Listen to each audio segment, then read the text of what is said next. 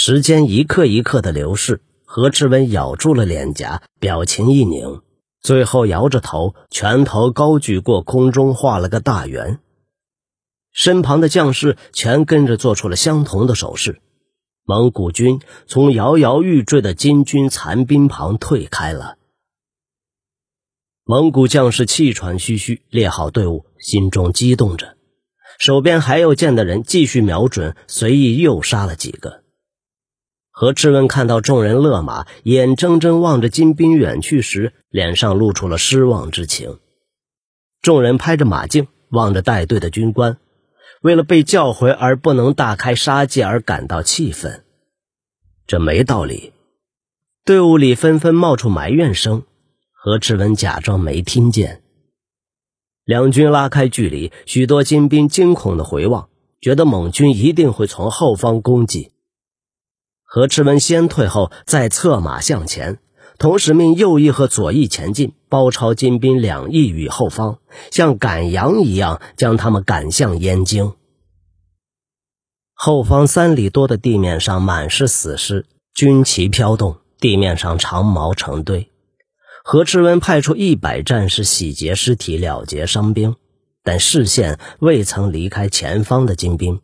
成吉思正等着他们。直到傍晚，狼狈不堪的金兵才见到了他们将要解救的城池。逃过先前屠戮的士兵垂头丧气。也因为将战死的同胞远远地抛在了后头而意志涣散。这时抬头却望见前方又出现了一万精神抖擞、拿着长矛弓箭挡住去路的敌军，于是不禁发出哀嚎。队伍再度跌跌撞撞，众人开始犹豫，知道不可能杀出一条生路。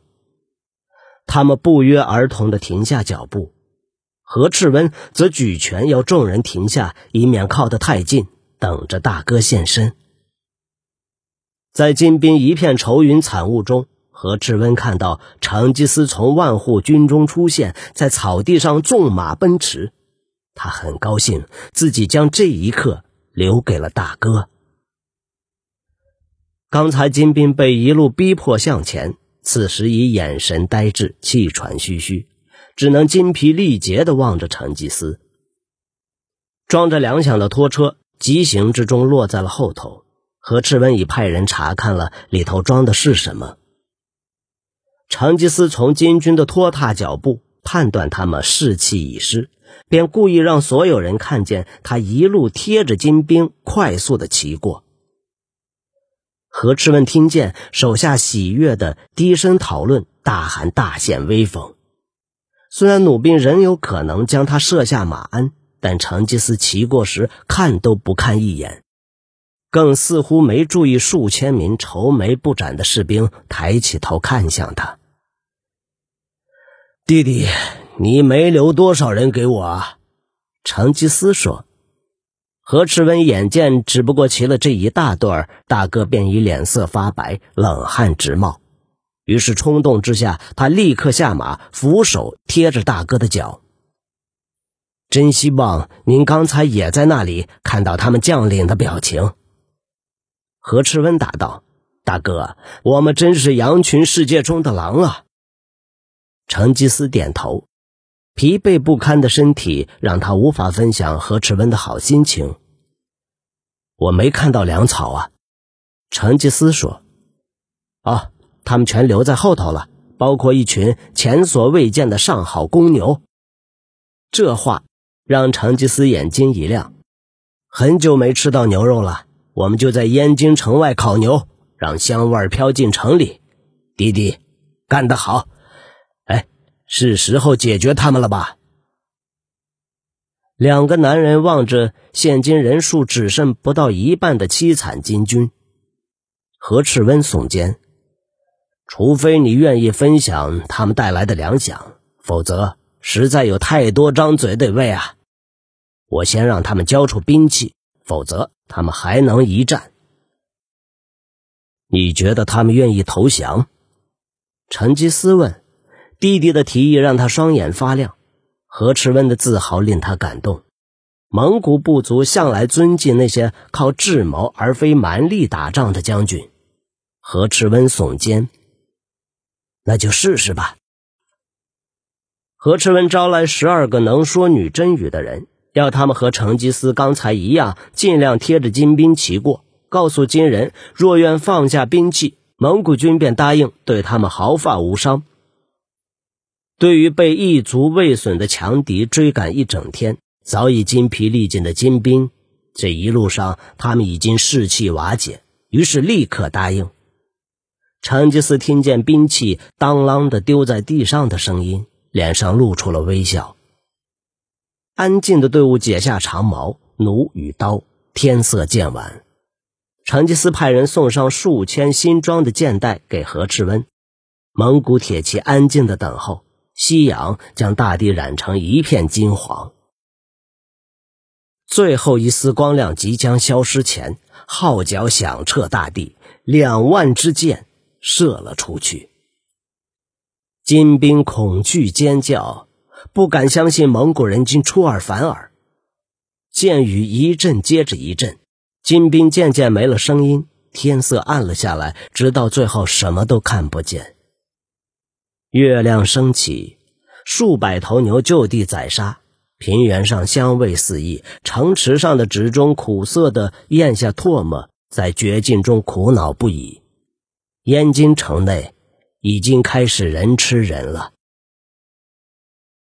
盛宴达到高潮，金国密探见萨满阔阔初摇晃起身，醉醺醺的走过毡帐间，立即像个影子跟在后头，留下刚吞下大块带血牛腿、吃饱喝足正要睡着的天木哥。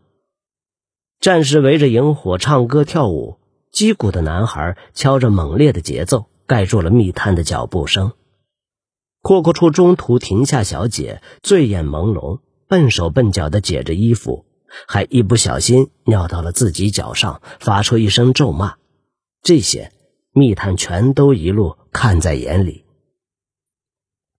萨满溜进两辆乐乐车间的黑影后，突然消失不见了。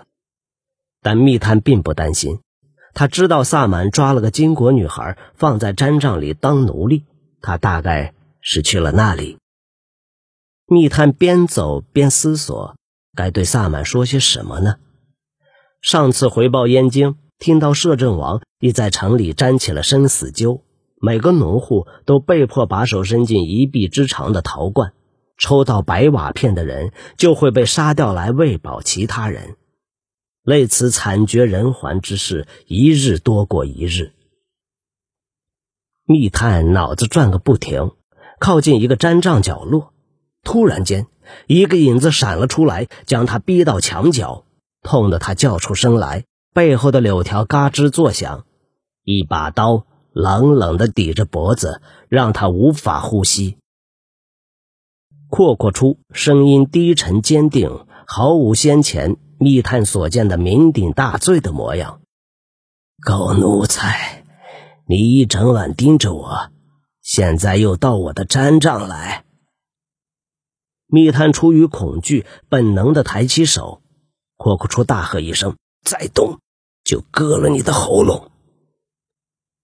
阔阔出对着密探耳边说：“狗奴才，站好别动，我要看看你身上。”藏了什么？密探站着不动，忍受萨满那白骨般的手指搜身。一把小刀被搜了出来，扔进黑夜中。但萨满不可能同时摸到脚踝，并拿刀抵着他的脖子。果然，靴子里藏的小刀没被发现。密探松了口气。两个男人站在毡帐之间的全然黑暗中。这里没有月色，也没有狂欢的战士。为什么一个奴才要跟着我啊？你替主子向我要黑膏时，假装什么都不懂，嘴里闷个不停，眼珠子却咕噜噜的转。哼，你是天目阁的探子，还是又一个刺客？如果是的话，你主子真不会选人。金国密探默不作声，自尊受伤的他咬紧牙关，自己明明整晚没看着萨满几眼，究竟是怎样的人才会如此多疑？密探感觉颈上的利刃即将刺入，情急之下脱口而出：“如果杀了我，你什么都不会知道。”好一阵子，阔阔初沉默不语，思考着这句话。密探看向萨满的表情，只见一张心术不正的脸上充满好奇。阔阔初问道：“呃，狗奴才，我有什么好想知道的？”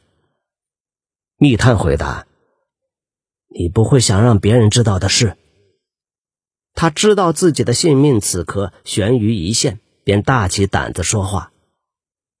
这萨满是可以只为让天木阁身边少几个人就下手杀掉他的。听听我要说什么，你不会后悔的。密探被推了一下，跌跌撞撞的走向前。即使周围漆黑一片，他仍能感觉到阔阔出跟在后头。他原本想着要怎样让萨满放下刀，但又不必杀人，但最后强迫自己放松下来，手放在头顶，让阔阔初推着他进帐。当萨满持刀抵在背后，需要很大的勇气才能弯身进这帐门。密探也知道，眼前的情势绝对不是什么恶劣的玩笑。他知道自己得提出什么样的交易。最后一次回到城边回报时，摄政王亲自接见了他。密探深吸一口气，推开了小门。